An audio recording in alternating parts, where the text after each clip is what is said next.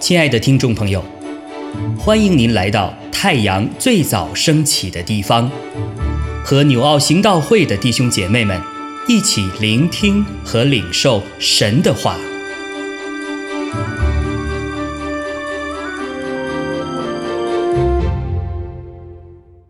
马可福音六章三十到四十四节，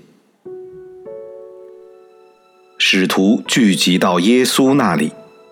将一切所做的事、所传的道全告诉他，他就说：“你们来，同我暗暗的到旷野地方去歇一歇。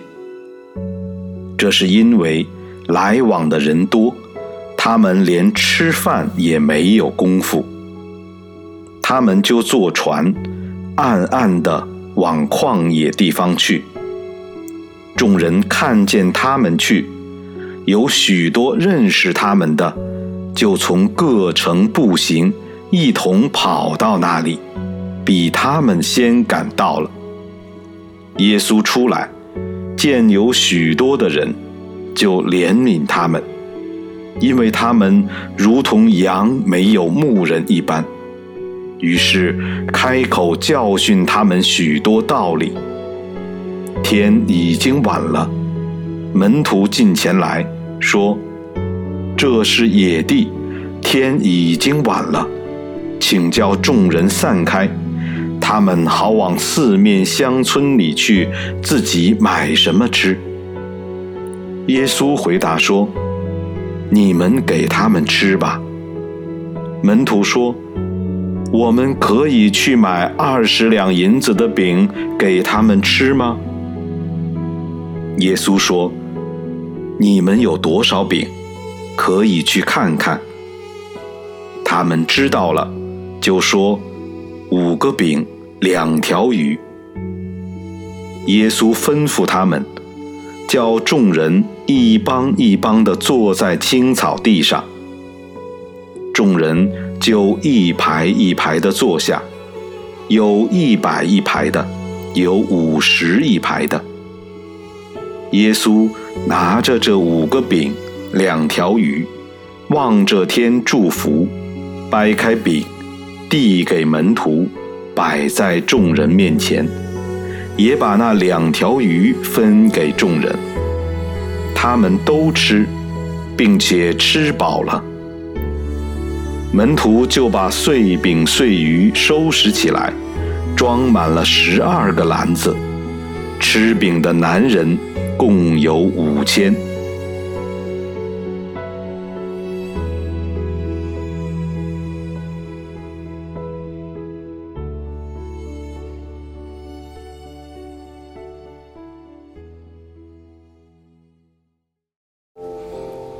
弟兄姐妹平安，我们今天来看马可福音六章三十到四十四节。今天我们看到的这个五饼二鱼的神迹。是我们所熟悉的，而且是在四福音书每一本书里面都提到的一个神迹。这个神迹也常常是我们基督徒津津乐道的一个神迹。为什么呢？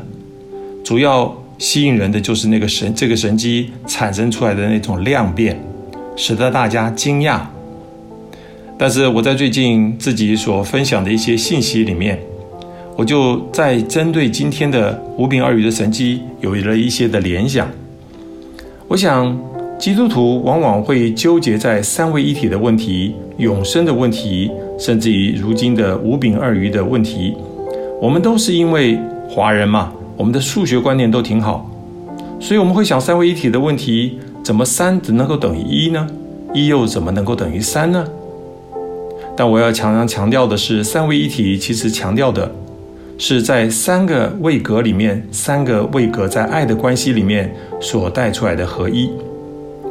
同样的，五饼二鱼的神迹，主耶稣并不是向门徒们展现他的大能，可以产生这么大的一个量变，同时喂饱这么多人的这样的一个需要。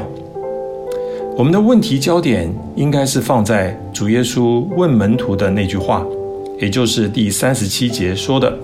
你们给他们吃吧。针对主耶稣的问题，门徒是以一个数学算法的问题在回答。在当时，一两银子大概是一个工人十天的工资。门徒就开始计算了，那要花多少钱呢，才能够满足喂饱这么多人呢？不要忘了，这件事情是发生在门徒们当他们两个两个被主差派出去，按照主的吩咐出去传道，甚至于医病赶鬼。门徒们经历了靠主的权柄得胜的经历之后，他们正要回来向主回报他们那个兴奋的心情。我想，此时他们的信心是很大的，就像我们去韩国祷告山回来的时候，信心是非常大的。没成想，马上又面对主对他们抛出了这个大的问题，问他们说：“你们给他们吃吧。”说到这里，弟兄姐妹，你认为主耶稣是在给门徒们提一个数学问题呢，还是提一个信心的问题呢？我想。很清楚的，大家都知道这是一个信心的问题，而门徒们却纠结于数学的观念问题。后来又继续接着有五个饼两条鱼，清清楚楚的交代主的手中。结果呢，经历了主耶稣的祝福，但是我们并没有看到经文当中提到主耶稣祝福之后产生出多少的数量，没有，他只到后来。看到我们说经文提到说喂饱了五千个男人，当然这其中不包括女人和小孩，而后面又产生另外一个数据，也就是剩下了十二个篮子的零碎。这些数据吸引着我们的眼球。那从头至尾，我们要想这个神机，主耶稣是在跟我们讲一个数学的问题吗？是在讲一个量变的问题吗？不是哦。这里所产生的是一个信心的问题。借着这个神机，主耶稣在教导着门徒们信心的功课。今天的教会，我们也常常模糊了焦点。主耶稣往往不是在教导我们数学的问题观念，我们都纠结在这数学的问题观念上，错失了主要教导我们的功课。常常我们想到十一奉献，我们想到的是那百分之十。我们要拿出来是多么样的一个困难？教会要聘一个牧羊人，一个传道人，要花他花多少钱？你想想看，我们是不是都在算钱，使得我们都失去了主耶稣告诉我们的那个焦点？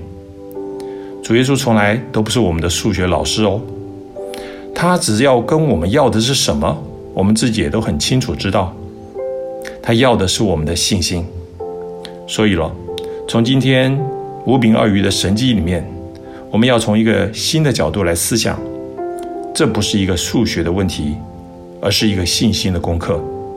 弟兄姐妹，愿你都能够领受这样的一个真理，愿我们都能够学会主所教导我们的这个功课。愿神恩待，阿门。